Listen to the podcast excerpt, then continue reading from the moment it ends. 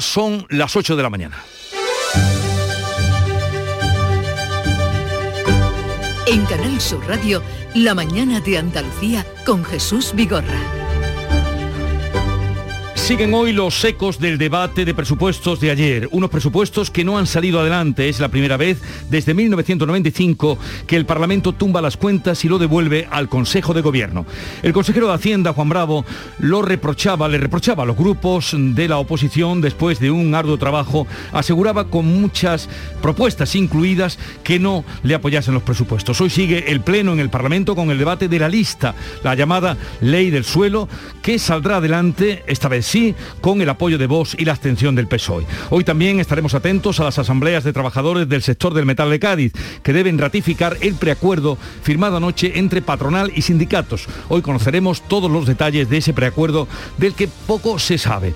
Sigue al alza la tasa de incidencia en Andalucía, ya estamos en los 77 casos por cada 100.000 habitantes, en España es de casi 150 y la responsable de la Agencia Europea de Salud Pública ha propuesto que toda la población de más de 40 años se vacune y ha alertado también a los gobiernos de la rápida propagación de la variante Delta y del riesgo que va a suponer en los próximos meses. Hoy, 25 de noviembre, es el Día Internacional para la Eliminación de la Violencia contra la Mujer. Muchos edificios, incluidos el del Palacio de San Telmo, se han iluminado de morado para conmemorar la jornada. Hay manifestaciones y nosotros también en nuestro programa iluminaremos de morado y en solidaridad con las mujeres nuestro tiempo de radio esta mañana.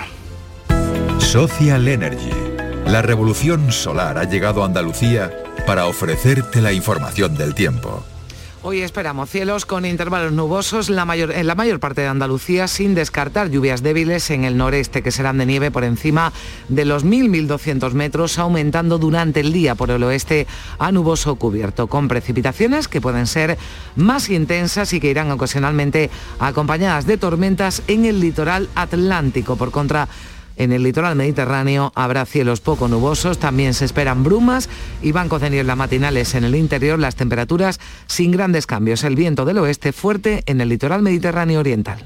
Disfruta todo el mes de noviembre del Black Friday de Social Energy y consigue tu tarjeta regalo de hasta 300 euros con tu solución fotovoltaica. Además ahorra hasta un 70% en tu factura de luz y aprovecha las subvenciones de Andalucía. Pide cita al 955 44 11 11 o en socialenergy.es. Solo primeras marcas y hasta 25 años de garantía. La revolución solar es Social Energy.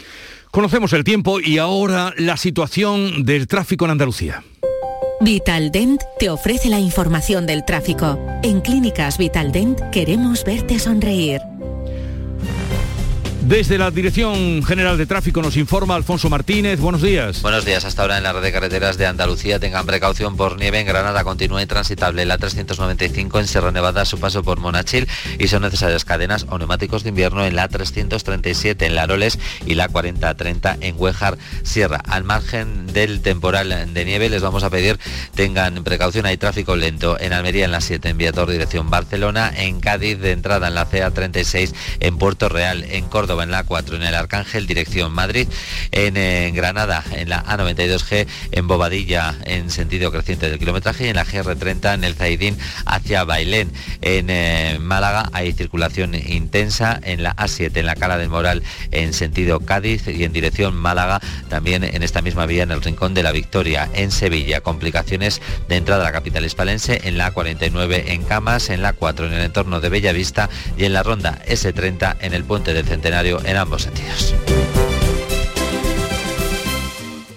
Hola, soy Nuria Fergo y todos los días me levanto con una sonrisa. Haz tú lo mismo y vuelve a sonreír. Este mes en Vitaldent te ofrecen un 20% de descuento en tu tratamiento de implantología. Llama al 900-101-001 y pide tu cita gratis. En Vitaldent quieren verte sonreír. En Canal Sur Radio, la mañana de Andalucía con Jesús Vigorra. Noticias. Como les venimos contando, con los votos de PSOE, Izquierda Unida Podemos y Vox eh, se tumbaron los presupuestos y el gobierno andaluz va a prorrogar las cuentas de este año tras el rechazo anoche en el Parlamento del proyecto de presupuestos para el año que viene. Nos lo cuenta todo Carmen Rodríguez Garzón. Sí, porque tal y como estaba previsto, las enmiendas a la totalidad presentadas por la oposición, las tres, eh, la del PSOE, la de Vox y la de Unidas Podemos, salieron adelante tras un largo debate que duró casi siete horas. Es la primera vez desde 1995 que el Parlamento andaluz tumba el presupuesto y lo devuelve al Consejo de Gobierno. Durante ese debate, el consejero de Hacienda, Juan Bravo, reprochaba a los tres grupos de la oposición que rechazaran un presupuesto que incluía, aseguraba Bravo, muchas de sus propuestas. No tener presupuestos es lo peor que le puede pasar a Andalucía. Creo que van a dejar de hacerse muchísimas cosas y eso será provocado porque no hay presupuestos. Con lo cual, Creo que es un error, creo que se equivocan votando en contra de este presupuesto, creo que los andaluces no se lo merecen, creo que no han priorizado a las personas y simplemente, presidente, vicepresidente, hemos hecho todo lo posible y hasta aquí hemos llegado. Vox, que ha respaldado tres presupuestos durante la legislatura, justificaba su rechazo, lo hacía Manuel Gavira, en que no se ha alcanzado el cambio. Que nuestra enmienda a la totalidad no la presentamos por su numerito de pimpinela entre ustedes. La presentamos porque el tiempo con ustedes se ha terminado y porque su gobierno no ha cumplido. Y su gobierno ha despreciado una oportunidad histórica para desterrar al socialismo de Andalucía. La portavoz socialista Ángeles Ferri acusaba al presidente de no tener voluntad real de pactar el presupuesto. Yo creo que la voluntad del Partido Socialista es incuestionable. La pregunta es si ustedes quieren tener presupuesto. Su vicepresidente en privado dice que ustedes no quieren tener presupuesto, que quieren una prórroga por mera estrategia electoral. Así que si el señor Moreno vuelve a traer los presupuestos con las 10 propuestas que le hemos hecho, estará pensando en Andalucía. Tráiganlo de nuevo y nos encontrarán Estaremos esperándolo. Desde Unidas Podemos, Inmaculada Nieto acusaba al Gobierno de hacer un presupuesto ideológico. En el debate, precisamente con Unidas Podemos, llegaba la polémica cuando el consejero, consejero Bravo, respondía a las eh, críticas de Nieto a que el Gobierno andaluz haya pactado tres presupuestos con Vox. En ese punto, Bravo afeaba que los morados, socios en el Gobierno de España, pacten el presupuesto del Estado con Bildu. Yo nunca iría a buscar a Bildu yo nunca iría, sí, sí, con ellos sin problema. Hay dos diferencias. Allí están, allí están, con lo que usted me está insinuando, las víctimas del terrorismo, los que mataban, los que sufrían, los que tal. Con ustedes van a buscar a los que disparaban. Esto es totalmente diferente, totalmente diferente. No me compare a Bindu con otra formación. La portavoz de Unidas Podemos, Inmaculada Nieto, pedía a Bravo que retirara sus palabras del libro de sesiones. Por favor, le pido la palabra en base al artículo 77 con referencia al artículo 78. señoría, no considero que se haya faltado ninguna falta de respeto ni a ningún grupo político. No, señorías, continuamos con el debate. Por favor, retira lo que ha no no hay turno de palabra. Es una bajeza. Señora Nieto, no hay turno de palabra. Bravo, Bravo finalmente retiraba sus eh, declaraciones en el último turno de palabra. Y así las cosas, parece que se agita la agenda electoral, pero el gobierno defiende que la prórroga de las cuentas no llevará un adelanto de elecciones. Sí, así de tajante se mostraba el presidente Juanma Moreno antes del Pleno y en previsión de lo que iba a ocurrir. Evidentemente no. Solamente hay un motivo para reelecciones y es que el Parlamento bloquee al gobierno.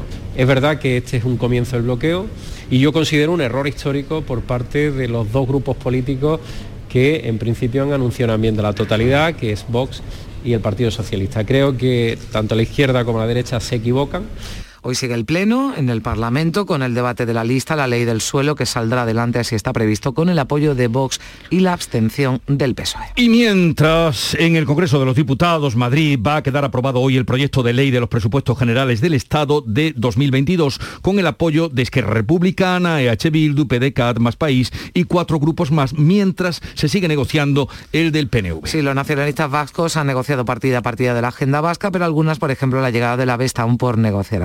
De que sus votos ya no son necesarios. Aitor Esteban habla incluso de negociar in extremis desde el Senado. Que el PNV es un inagotable negociador lo da cuenta la llamada que recibía Aitor Esteban en plena rueda de prensa. Hombre, sí tengo que decir perdón. había olvidado. Pues sí, Mira tú, sí. Sí, le confirmaba entre las risas de los periodistas que era Félix Bolaño, el ministro de la Presidencia, el que le estaba llamando. Luego en los pasillos el ministro se mostraba así de satisfecho. Estamos muy contentos. Una mayoría muy amplia, unos presupuestos muy buenos para el país y para los ciudadanos. La Comisión Europea ha dado, por cierto, el visto bueno al borrador de los presupuestos generales del Estado. Bruselas ha alabado las cuentas españolas, sobre todo en lo que se refiere a la reducción del gasto y también al mantenimiento de la inversión pública. Y les hablamos ya de otra de las grandes noticias noticias de este día que llegaba justamente ayer mientras estábamos atentos al debate de los presupuestos andaluces. Es la noticia que habla del preacuerdo entre sindicatos y patronal para poner fin a la huelga indefinida en el sector del metal en Cádiz. Salud, votaron.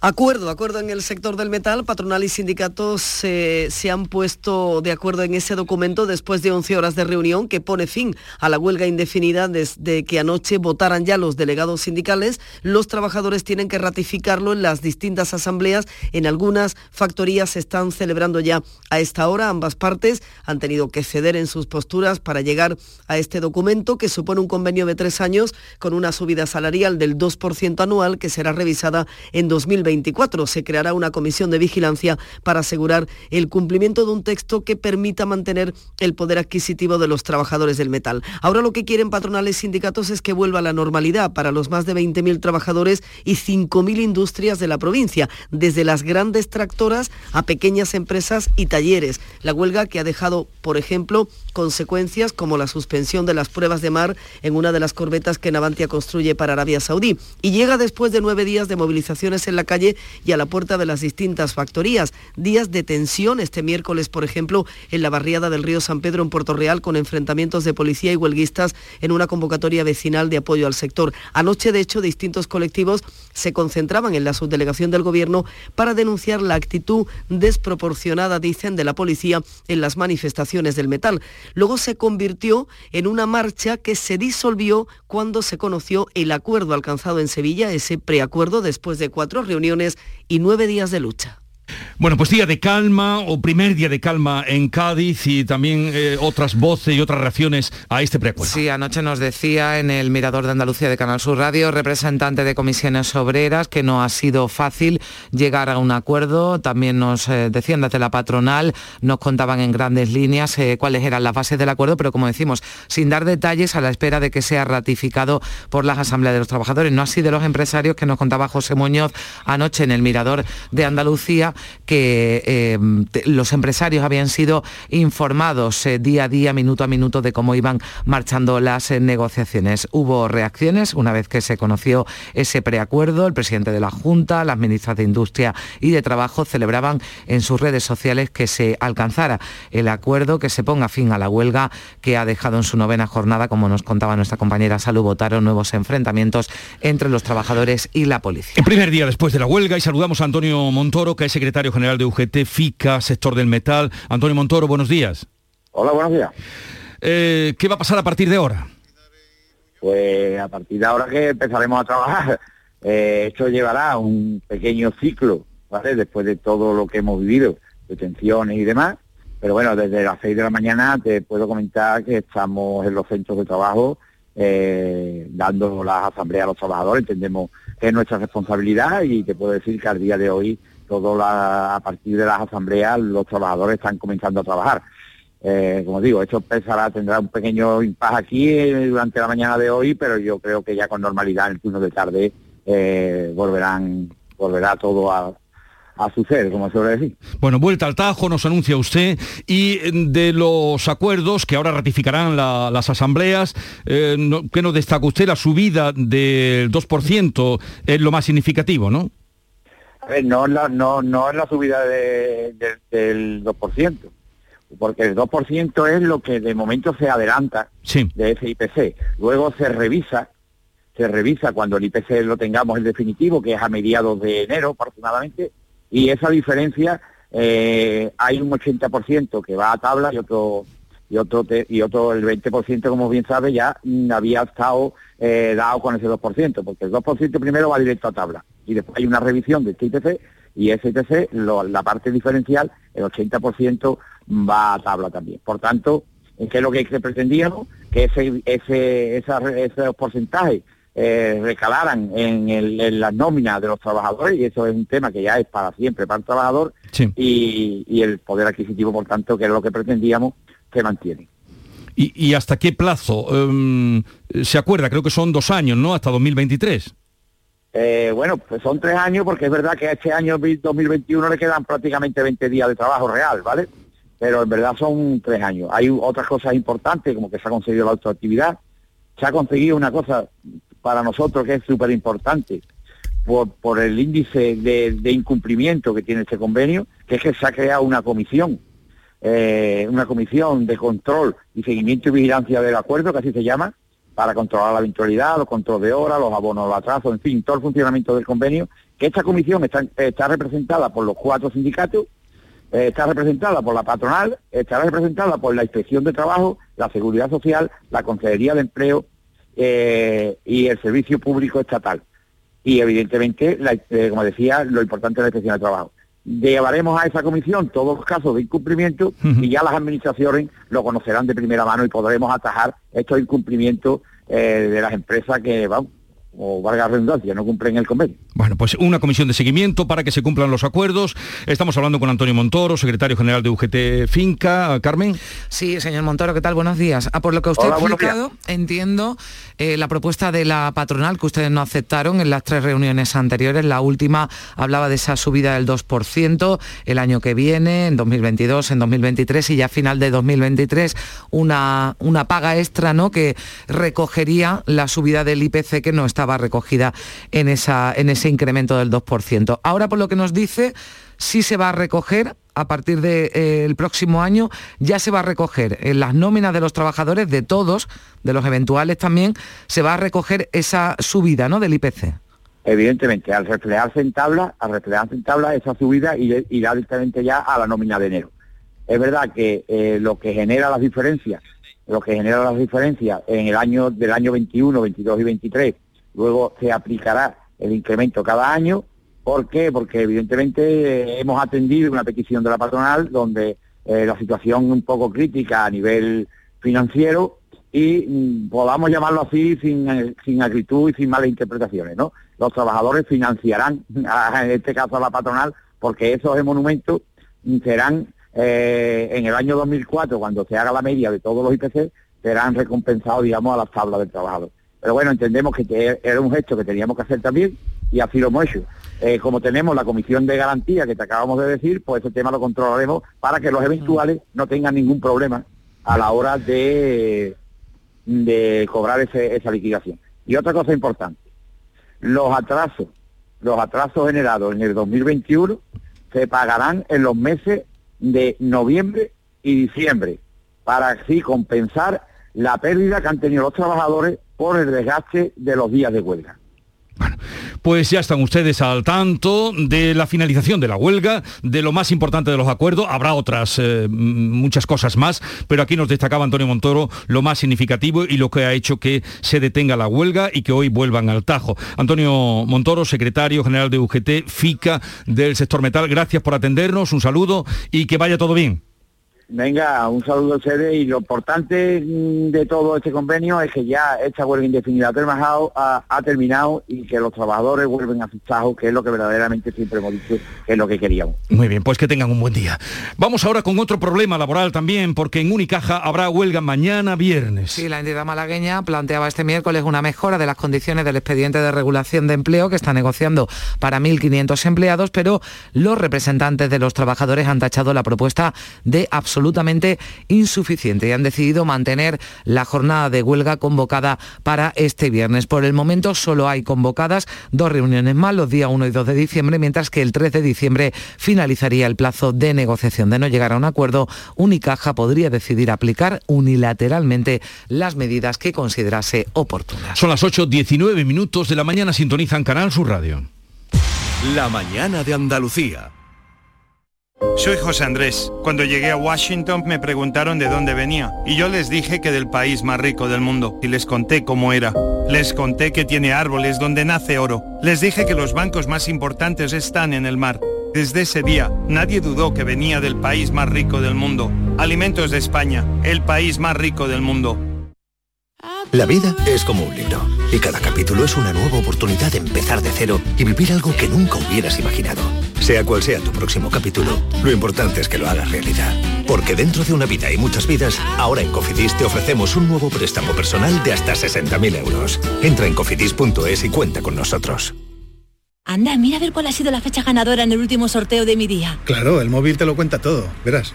8 de enero de 1926. Venga ya, ¿sabes que es el día que se casaron mis abuelos? Durante años celebramos ese aniversario. Qué casualidad, es verdad. He visto varias fotos de ellos súper jovencitos. No sé si será casualidad, pero vamos a ir pensando ya otra fecha para el próximo sorteo de mi día de la 11. Cada lunes y cada jueves se reparten miles de premios. 11. Cuando juegas tú, jugamos todos. Juega responsablemente y solo si eres mayor de edad. En cofidis.es puedes solicitar cómodamente hasta 60.000 euros. 100% online y sin cambiar de banco. Cofidis, cuenta con nosotros. Avanzamos hacia un futuro mejor, lleno de vida, recuerdos compartidos, experiencias únicas, en compañía, atrapando momentos, disfrutando, construyendo sueños, cuidándonos, siempre con respeto. Practica los buenos tratos por una vida libre de violencias machistas. Delegación del Gobierno contra la Violencia de Género, Ministerio de Igualdad, Gobierno de España. La mañana de Andalucía con Jesús Bigorra. Noticias. Hablemos ahora de la pandemia, de su evolución y situación, porque la tasa de incidencia del COVID sigue subiendo. En Andalucía ya alcanza los 77 casos por 100.000 habitantes y en España esa media es de casi 150. Sí, porque continúan creciendo los contagios día tras día. Este miércoles sumamos en nuestra comunidad 783 nuevos positivos. Es el dato de nuevos contagios más alto desde el pasado 6 de septiembre. Y la franja de edad con mayor tasa sigue siendo la de 30 a 44 años, donde hay 10 puntos menos de la media de vacunación. Por ello siguen los llamamientos para que la población se vacune. También se han sumado ese llamamiento Bruselas, la Agencia Europea de Salud Pública, que quieren que todos los adultos reciban la tercera dosis y recomiendan dar prioridad a los mayores de 40 años. La responsable de esta agencia, Andrea Amón, se ha dirigido a los 27 este jueves, ha alertado a los gobiernos de la rápida propagación de la variante Delta y del riesgo que va a suponer en los meses venideros. Las terceras dosis de recuerdo deben estar disponibles para toda la población adulta, con prioridad para los mayores de 40 años. Es el momento de hacer un esfuerzo adicional. La estrategia, por tanto, frente a la pandemia sigue siendo vacunar, vacunar y reforzar la vacunación. Es la respuesta que daba la ministra Carolina Darias a las comunidades que han planteado en la interterritorial de este miércoles el uso del pasaporte COVID ante el repunte de los contagios. Una cuestión sobre la que deben decidir los distintos tribunales superiores de justicia. Vacunar, vacunar y vacunar sigue siendo el objetivo prioritario.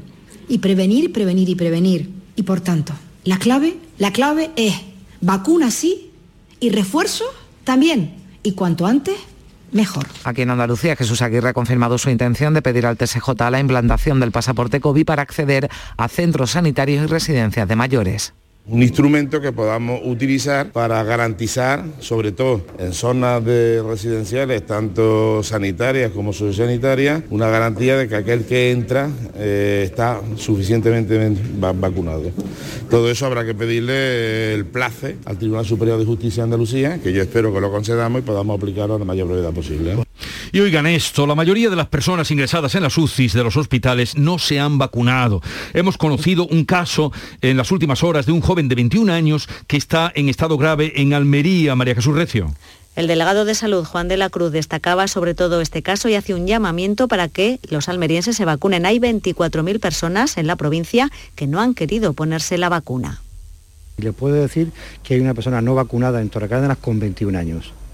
El virus mata, el virus hace eh, mucho daño en, en la salud, pero sobre todo más a las personas no vacunadas partiendo de la base que una persona no vacunada, con la variante Delta que tenemos ahora mismo, es una persona que contagia eh, muchísimo.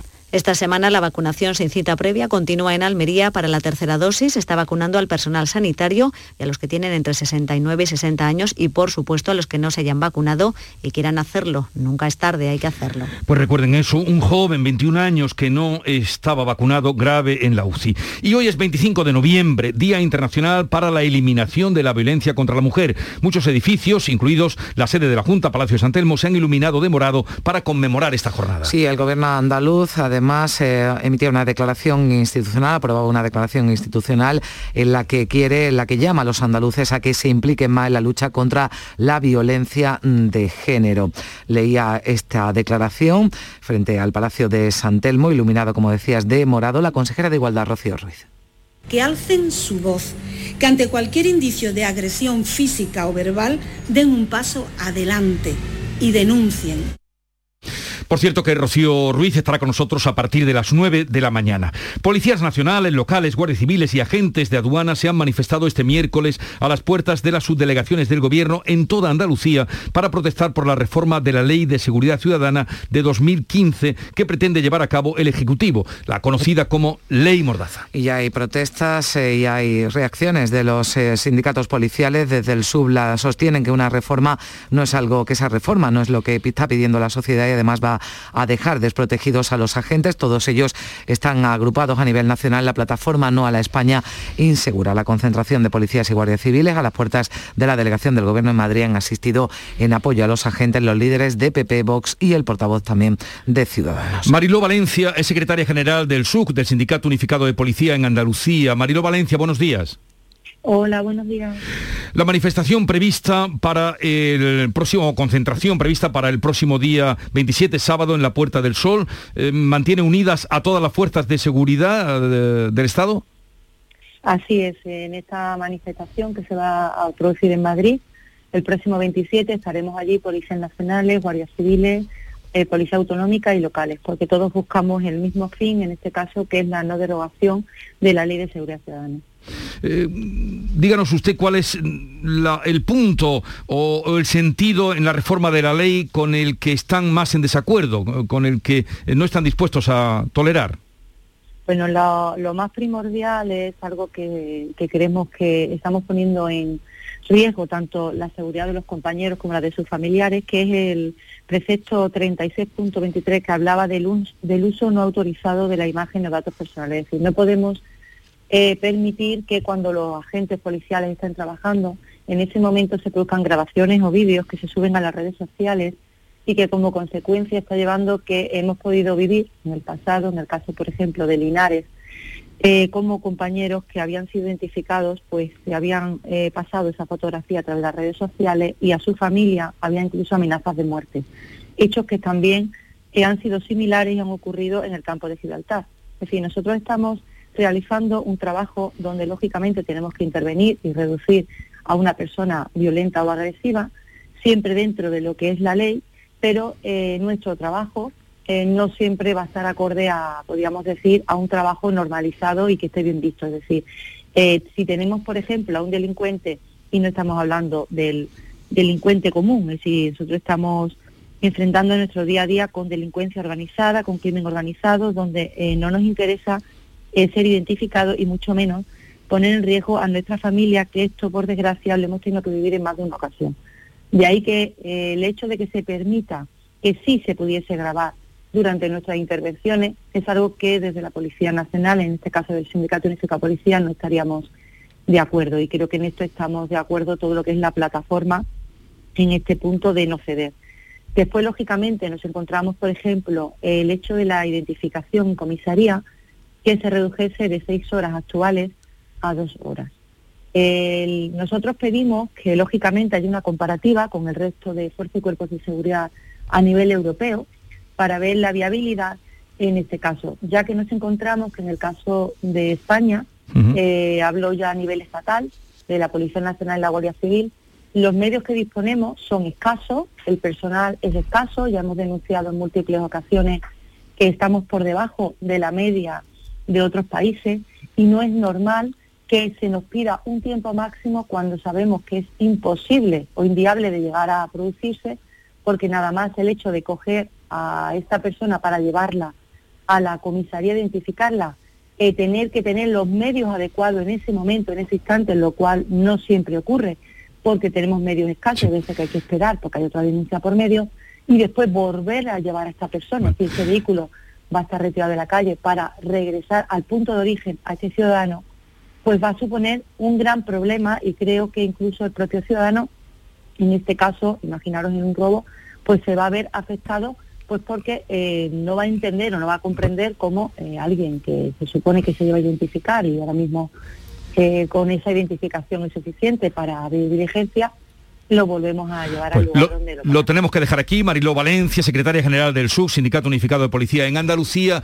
La manifestación está convocada, como apuntamos, para el próximo sábado en la Puerta del Sol en contra de la reforma de la Ley de Seguridad, también conocida como la Ley Mordaza. Llegamos así a las 8.30 minutos de la mañana, tiempo ahora para la información local. Luego abriremos tertulia de actualidad para comentar los temas del día.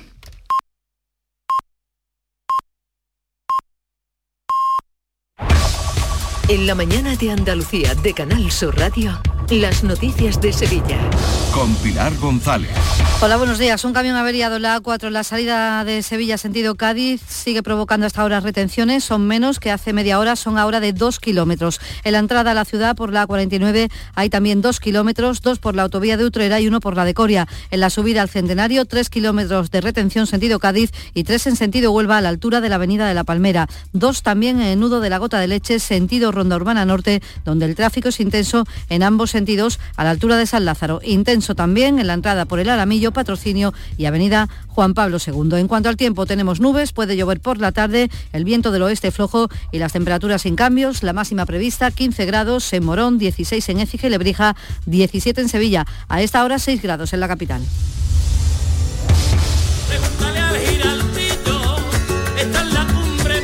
Cuenta la voz de un sabio que para saber de Sevilla le preguntó al giraldillo por los lugares más bellos del barrio de Santa Cruz.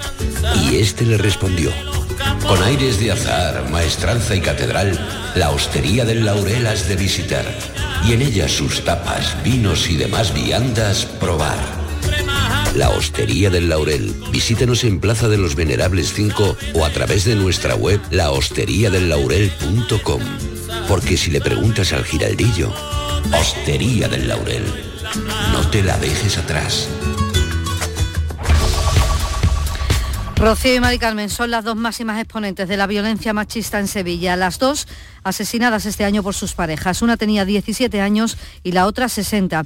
En el Día contra la Violencia Machista, las mujeres maltratadas reclaman, además de apoyo social, respaldo judicial. Las consultas al Instituto Andaluz de la Mujer han crecido un 60% y en los pueblos las mujeres maltratadas tardan una media de 20 años en llegar a denunciar. En Montellano, un municipio con 7.000 habitantes de nuestra provincia, está uno de los puntos de información de la mujer más activos. Pepa Gutiérrez, agente de igualdad, apuesta por el futuro. En dos décadas dice las cosas han cambiado mucho, pero el dolor de cada víctima es igual.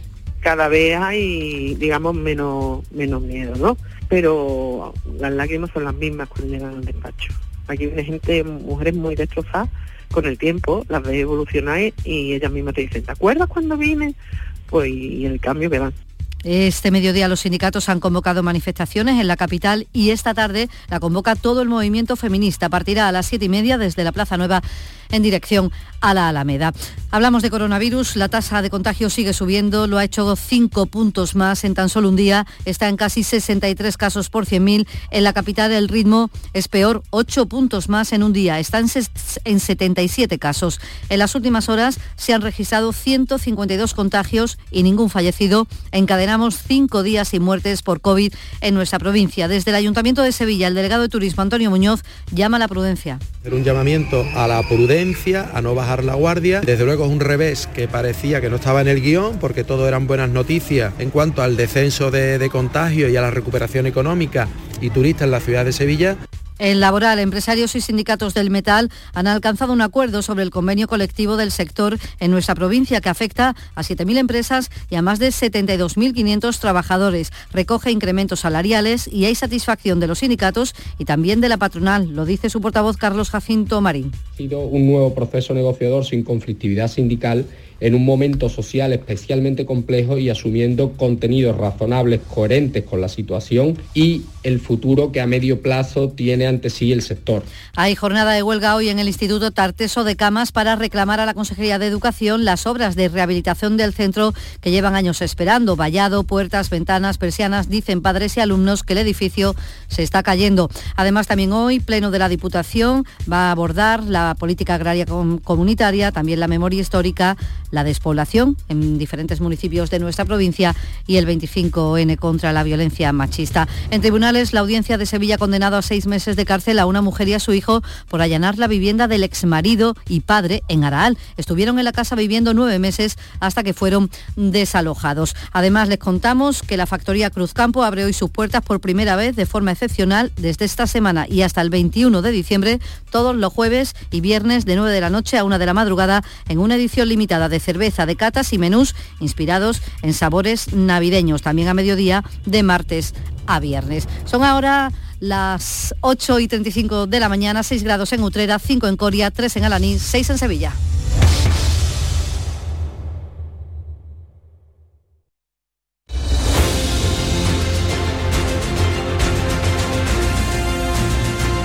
8.35 minutos de la mañana, sintonizan Canal Sur Radio y enseguida abrimos tertulia de actualidad, mesa de diálogo, mesa de diálogo para llevarnos bien y para comprender la realidad con Silvia Moreno, con Mario Ríos y con Paloma Cervilla. Avanzamos hacia un futuro mejor, lleno de vida, recuerdos compartidos, experiencias únicas, en compañía, atrapando momentos disfrutando, construyendo sueños, cuidándonos, siempre con respeto. Practica los buenos tratos por una vida libre de violencias machistas. Delegación del Gobierno contra la Violencia de Género, Ministerio de Igualdad, Gobierno de España. Buenos días. En el sorteo del cupón diario celebrado ayer, el número premiado ha sido 12.252. 1, 2, 2, 5, 2. Asimismo, el número de serie correspondiente a la paga, premiado con 3.000 euros al mes durante 25 años, ha sido 50. 5, 0. Hoy, como cada día, hay un vendedor muy cerca de ti repartiendo ilusión. Disfruta del día y recuerda, con los sorteos de la 11, la ilusión se cumple.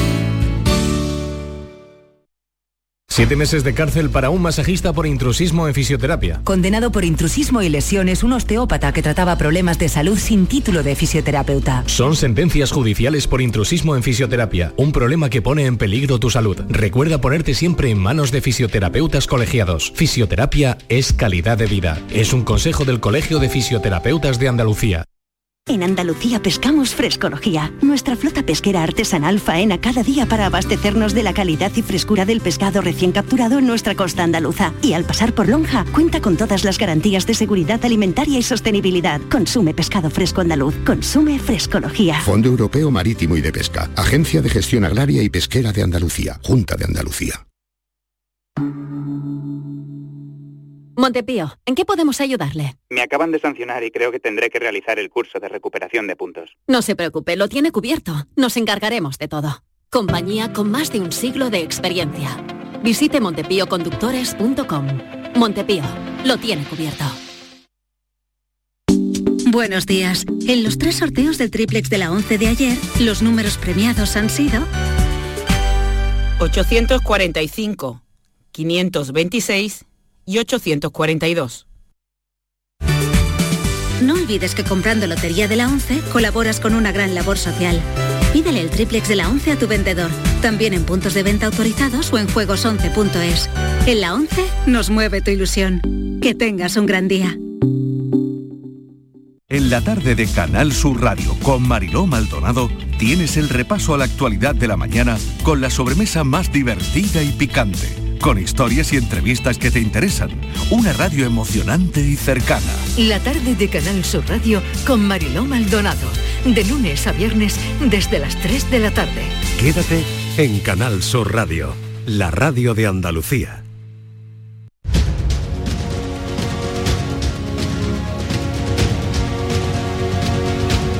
La mañana de Andalucía con Jesús Vigorra. Enseguida estamos charlando con Silvia Moreno, María Ríos y Paloma Cervilla, pero me van a permitir que salude a José Muñoz, que es secretario general de FENCA, la Federación de Empresas eh, del Metal en Cádiz, y que está con nosotros. Buenos días, señor Muñoz.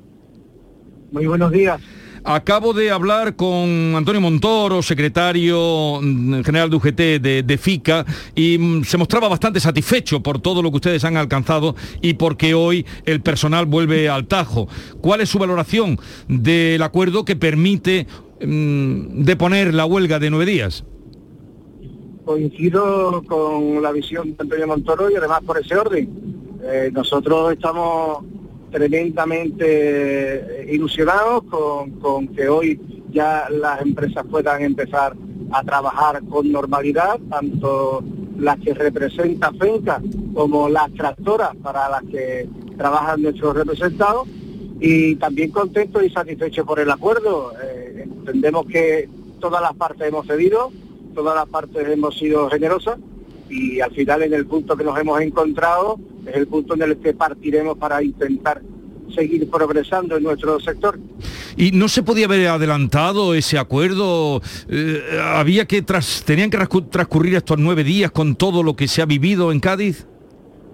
Además de lo que se ha vivido, nuestras empresas han perdido por hora una cantidad ingente de recursos y de reputación. Créeme que nosotros éramos los más eh, interesados en que esto se acortara. Fíjate si es así que nosotros no la convocamos. Por lo tanto, eh, creemos que, eh, estábamos identificados con la solución inmediata del conflicto. Pero claro, había unas determinadas condiciones encima de la mesa que las empresas de FENCA calificaban inasumibles y que podían propiciar el convenio se convirtiera en la herramienta de desaparición del sector, bajo el criterio de las empresas. Y en esa línea pues hemos ido trabajando con mucha paciencia, con mucha táctica de zapa, hasta que hemos ido pudiendo argumentar ante los sindicatos nuestras posiciones, ellos también nos han argumentado las suyas y hemos podido ir avanzando. Eh, nosotros hemos preferido siempre un acuerdo bueno eh, tarde que un acuerdo eh, pronto del que nos arrepintamos. Bueno. Pues celebramos que hayan llegado a un acuerdo, que usted en representación de las empresas de FENCA estén satisfechos, como estaban también la parte sindical. Gracias por atendernos, un saludo y que sea para bien. Muchísimas gracias a todos, un saludo. Silvia Moreno, buenos días. Muy buenos días. Del diario El Mundo, María Orriols, buenos días. Hola, buenos días. Y Paloma Cervilla de BC, buenos días. Hola, buenos días Jesús desde Madrid, mm, cerca de Andalucía. Por unirlo a lo último que estábamos hablando, nos decía eh, el representante de la patronal que, que no se podía haber acortado estos nueve días de, bueno, de todo lo que hemos vivido, infructuosos encuentros y desencuentros.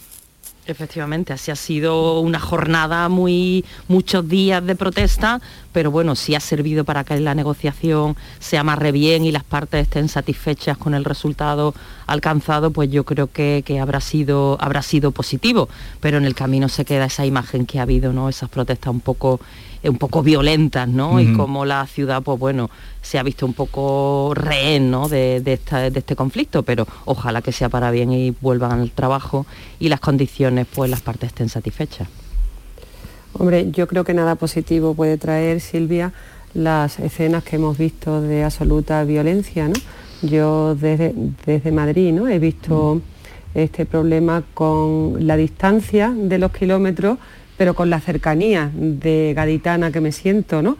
Y el espectáculo que se ha visto aquí en Madrid ha sido impresentable. Mm. Yo creo que nada justifica la violencia que hemos visto, nada justifica que un alcalde como el alcalde de Cádiz salga a arengar a la violencia. Eh, ojalá el acuerdo sea bueno para todos, pero sobre todo la imagen de violencia de una provincia que tiene tanto paro, ¿no? que tiene que, trabajar unida porque la economía vaya bien, nada justifica lo que hemos visto. Sí, yo, yo estoy muy de acuerdo con lo que está diciendo Paloma.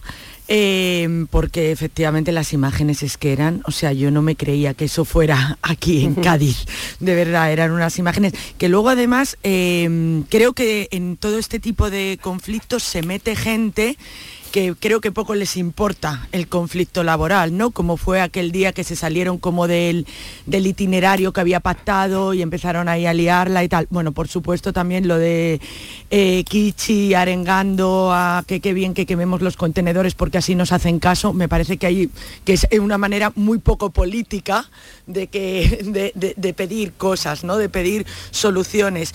Y luego también, por otro lado, eh, me gustaría decir, a ver dónde ¿Dónde llega todo esto? Porque este problema de Cádiz es un problema que llevamos años viendo, este tipo de manifestaciones con Avantia, con Delphi, con tal, y creo que es que la estructura, o sea, Cádiz no tiene ahora mismo una industria, o sea, se está abocando mucho al turismo. Entonces eso también habría que empezar a pensar qué rumbo va a tomar toda esta situación y cómo cómo se va a enfrentar. O sea, que, me alegro un montón que hayan llegado a un acuerdo, que también eh, lo que acaba de decir el señor Muñoz, tampoco lo entiendo, que prefiere un, un acuerdo bueno y tarde. O sea, que vamos a seguir quemando contenedores y a seguir. No sé, llega un momento en que a lo mejor hay que plantarse un poco también. Hombre, y que sobre todo también hay unas consecuencias internacionales. Totalmente. Yo creo que la imagen que ha dado Cádiz, eh, los astilleros de Cádiz tenían unos encargos de Arabia Saudí, creo que eran cinco mm. corbetas, si no recuerdo mal pero qué imagen ha quedado de Cádiz, porque qué confianza se va a dar a otros, a otros países sobre el futuro, porque claro, a lo mejor todos estos países se replantean, ¿no? Se replantean si encargar estas invertir, si dentro, si dentro de un año vamos a estar igual, si esta violencia es algo generalizado. Yo creo que mm, que son cosas muy serias para el futuro de una provincia tan dañada como Cádiz y que yo creo que los sindicatos han cometido una tremenda irresponsabilidad al, permitir estas escenas de violencia extrema. No, lo que ocurre en esta protesta es que una de las claves de, la protesta y de la virulencia y también del apoyo social, porque si habéis observado las imágenes, aparte de los coches, de algún mm. coche ardiendo, de las barricadas, también había gente, eh, vecinos de Cádiz en la puerta de su casa aplaudiéndole. Sí, con cacerolas y tal. Y por la noche había cacerolas, o sea que ahí hay un apoyo social, porque es que una de las claves de esta protesta es que mm, va más allá del sector del metal y de los 20.000 trabajadores afectados, sino que es que la provincia de Cádiz tiene, eh, está despertando esta sensación de agravio y, yo creo que el momento tanqueta, ¿no?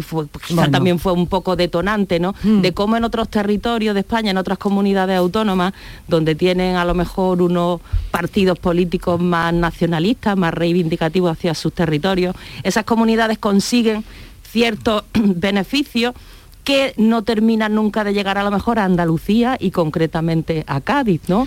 En Cataluña, por ejemplo, con todas las protestas que hubo de los independentistas, pues por ejemplo, el gobierno no se atrevió a sacar la tanqueta, sin embargo en Cádiz la protesta de los trabajadores sí la ha sacado, ¿no? Y entonces todo esto cala, ahí hay un, caldo de cultivo, una sensación de agravio, ¿no? De dejar a la provincia un poco a su suerte y entonces todas estas cosas son las que hacen que la protesta haya tomado la, dimensión mm. que, tuvo. también había, que nos sorprendió a todos, los estudiantes. Había una importante presencia, por lo menos notable, eh, cuando aparecían ante las cámaras, ¿no? En primera fila los estudiantes. Efectivamente, que trasciende, una protesta que trasciende al conflicto, a la, a la mera negociación de un convenio colectivo de un sector muy concreto. por qué? Hombre, yo creo que también cuando hay un cuando hay una protesta se suma mucha gente, ¿no? Porque mm. también hay que tener en cuenta que ahora mismo hay un caldo de cultivo contenido en este país, ¿no? Porque imaginaros que gobernaras el Partido Popular con la luz como está, con, con, tantos problemas que hay en tantas empresas de desabastecimiento, con tanto malestar que hay en el campo y sin embargo en este país ahora mismo eh, no hay una protesta masiva si gobernara otro partido político en este país, ¿no? También eh, yo creo que el tema que ha pasado en Cádiz se ha unido el malestar que hay, que, bueno, que muchos varones socialistas han alertado al propio presidente Sánchez de que puede haber, empezar a haber mucha protesta social porque hay mucho malestar contenido. Pero yo también quería introducir en el debate de lo que ha sucedido en Cádiz algo que me parece importante. ¿no? En, el, en el Código Penal se suprimió las penas de cárcel para los piquetes violentos. Se suprimió. Eso es, un elemento que ha avivado la violencia de los piquetes sindicales, porque claro, yo siempre me he preguntado por qué los piquetes campan a sus anchas cuando hay una huelga y con violencia impiden ir a trabajar al que realmente quiere trabajar. ¿Eso porque se permite? Porque en el mundo de la información todo el mundo está muy informado de lo que está pasando. No tiene que venir un piquete con cinco señores a una, a una empresa para obligar a cerrarla. También aquí hay una, mm, una cierta permisividad que este gobierno populista y de izquierda está imponiendo en este país y tiene consecuencias, como está pasando, y hablaremos más tarde, con la ley de seguridad, con la reforma, que se les quiere quitar el poder a las fuerzas de seguridad para dárselo a los violentos. Paloma, eh, eh, has dicho una cosa de lo de la protesta masiva que quiero hacer hincapié porque efectivamente yo creo que muchos eh, deberíamos estar todos en la calle con el tema de la luz. Pero nadie está. Ya, pero, pero, eso, nadie está. Pero eso nos pasa, pero eso yo creo que es un síntoma muy español. O sea, nos, somos muy de criticar en la barra del bar y de criticar entre nuestros amigos, no sé qué, lo que está pasando y tal, pero no salimos, efectivamente. Bueno, sale la izquierda, ¿eh? sale la izquierda. La derecha no sale a la calle, porque si no... Efectivamente, pero también, por ejemplo, ahora con esto que, ellos lo que pedían al final era como que, se, eh, eh, que habían, pedido, eh, habían perdido nivel adquisitivo. O sea, en realidad lo que estaban pidiendo, pues que, no, que, su nivel adquisitivo fuera, bueno, que no fuera solamente la subida del IPC y demás. Pero vamos, preguntarle a cualquier autónomo ahora con la pandemia si ha perdido nivel adquisitivo, ¿no? Es que eso te iba a decir, pregúntale a los empresarios. A los empresarios. a los empresarios, porque en el A lo que voy es que deberíamos estar todos en la calle, pero no Claro, todos. pero a la barricada. En el sector del metal. sin quemar nada, sin quemar nada. Sin quemar nada. Vamos a salir, vamos a salir de aquí de directamente del estudio eh, en manifestación. Con los chalecos pero, amarillos. Pero quiero ir a otro asunto, el tiempo corre, quiero ir a otro asunto, este, este conflicto se ha zanjado, ya habéis dado vuestra opinión, quiero ir a otro asunto que es el debate de los presupuestos de la Junta. Yo creo que nunca había visto un debate completo como lo vi ayer. Eh, ¿Lo aguantaste? Entero. ¿Entero? Bueno, diré la verdad. Cuando llegó la hora vi a Teresa y como a partir de Teresa Pardo, que era de Ciudadanos, luego no vi el final. El final lo escuché ya en la cama. Pero vi, porque quería ver al personaje Juan Bravo. Me, interesaba ver a Juan Bravo cómo defendía y cómo todavía mm, defendía hasta última hora los presupuestos. Y yo creo, tengo la percepción de que mm, nunca, claro, eh, eh, esto no pasaba desde hace 26 años. En el año 95. el año de la pinza. la, pinza que volvemos a la pinza, Jesús. Pero quería ver cómo defendía ese hasta el final. Eh, y más, me enseñaba esta mañana ahora Silvia ese abrazo que le da Imbroda cuando termina la sesión del debate y, a ver vosotros cómo lo vivisteis. Eh, tanto esfuerzo, ¿para, ¿para qué? A mí la gente cuando me escucha, mi vecino me dice, pero ¿por qué no quieren aprobártelo? Digo, no lo sé, no lo sé. Si le estoy diciendo, sí, sí, sí, no lo sé. He recibido enormes críticas por la derecha y por la izquierda. Quiere decir que el presupuesto estaba donde tenía que estar, en el centro, en las personas, donde realmente importa.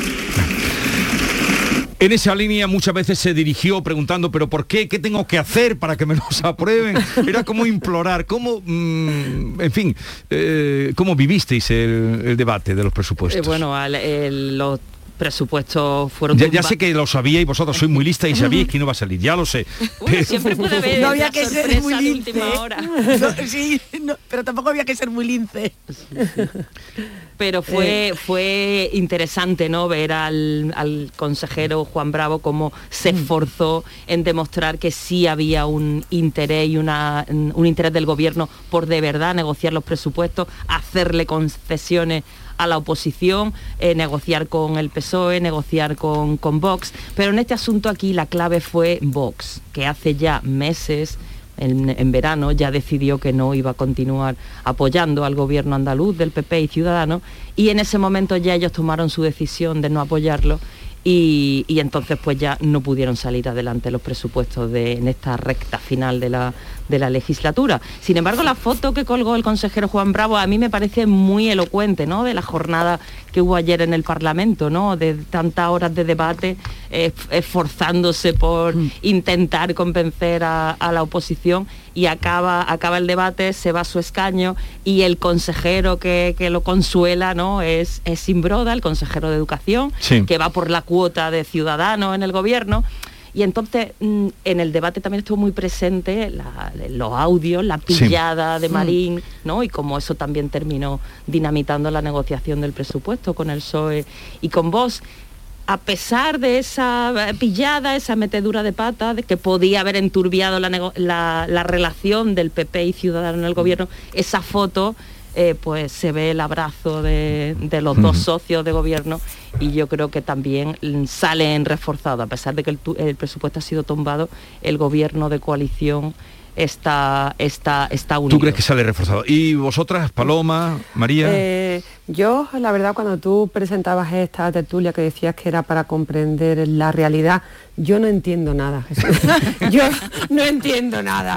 Yo un poco desde la distancia no he seguido al minuto por cuestiones obvias, ¿no? Yo también estoy aquí en Madrid inmersa en una negociación presupuestaria de Vox con el Partido Popular, con Ayuso, pero yo no entiendo nada de lo que ha hecho Vox. Es que no entiendo nada esa sobreactuación, esa romper un gobierno que hasta ahora, y las cifras lo dan, ahora ha hecho sus cosas que no están bien, pero a Andalucía va pues bastante mejor que antes. Andalucía eh, le, ha quitado el puesto a Cataluña en la creación de empresas. Juanma Moreno ha hecho una gestión bastante buena y que Vox se desmarque con esa sobreactuación que le va a costar en las urnas. Es incomprensible la estrategia tan nefasta, la sobreactuación que ha hecho, que ha hecho vos para darle un argumento a Juanma Moreno para adelantar las eh, elecciones y que según las encuestas va a sacar un resultado excelente y que quizás puede gobernar con Vox. Es que a lo mejor Vox está acabando su propia tumba en Andalucía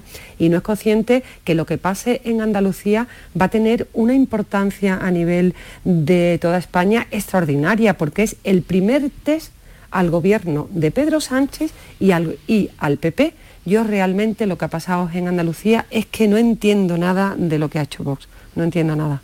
Yo, em, Jesús, yo te alabo el gusto de que lo hubieras seguido hasta el final, porque yo hubo un momento en que ya me tuve que levantar. Pero, yo lo seguí porque quería ver a, Juan Bravo, mm, porque vino aquí al programa y vino cargado, cargado con todos sus... que le pusieron, le pusieron ahí una mesita una mesa para que pusiera papeles.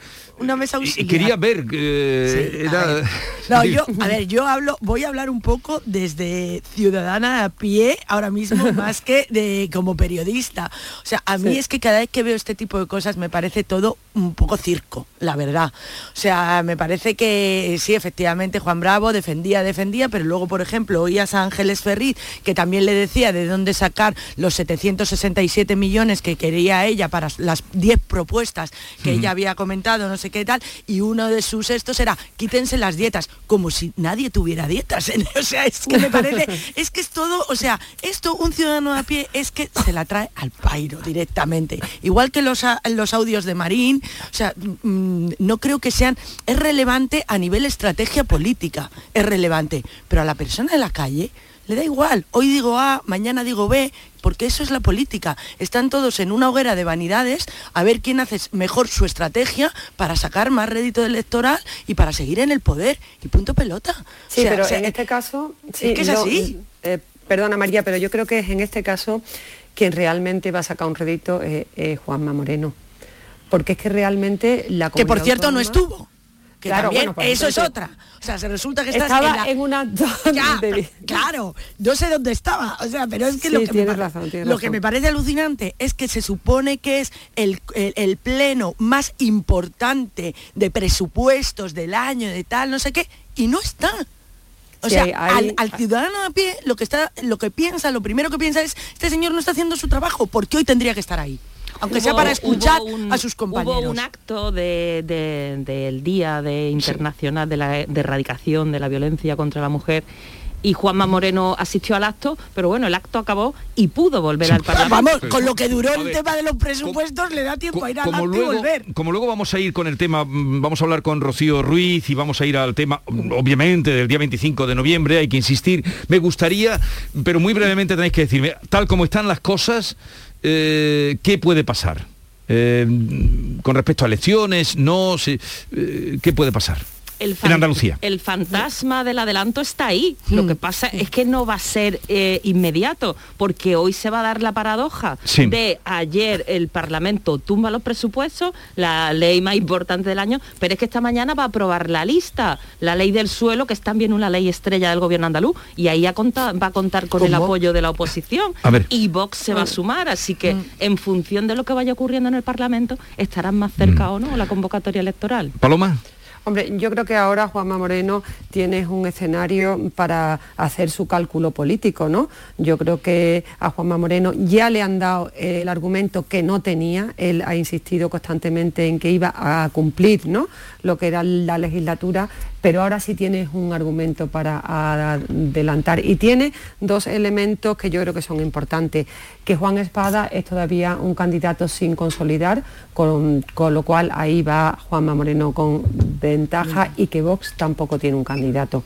Yo creo que Juanma Moreno ahora eh, se tomará su tiempo, se tomará un tiempo para hacer su cálculo po- político porque ya tiene un argumento y yo creo que adelantará las elecciones, pero no será inminente. no Mario será- Ríos, Sí, 15 un poco, segundos. pues nada, un poco lo que dice Paloma, sí, yo creo que, bueno, y lo que ha dicho Silvia, que al final yo creo que sí que habrá un adelanto de, de elecciones, pero bueno, pues eso, cuando él se tome su tiempo y demás, pero vamos, se ve bastante claro, pero... Bueno, aquí también en 24 horas cambia todo, ¿eh? Totalmente. Pues, eh, nosotros llegamos a las 9 de la mañana y RAI, Radio Andalucía Información, dará en directo la sesión del Parlamento de Andalucía.